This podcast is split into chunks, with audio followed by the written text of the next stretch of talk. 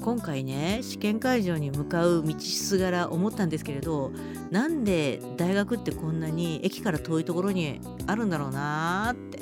しかも駐車場あるけれど公共交通機関を使ってきてくださいじゃないですか。いいじゃん土日だからさ駐車場空いてんじゃんってもう着いた時にね思ったもうめっちゃガラガラじゃん。こんなんだったら車で来たってええやん！って思ったけどダメなんですよね。会場名古屋にしとけばよかったのかな。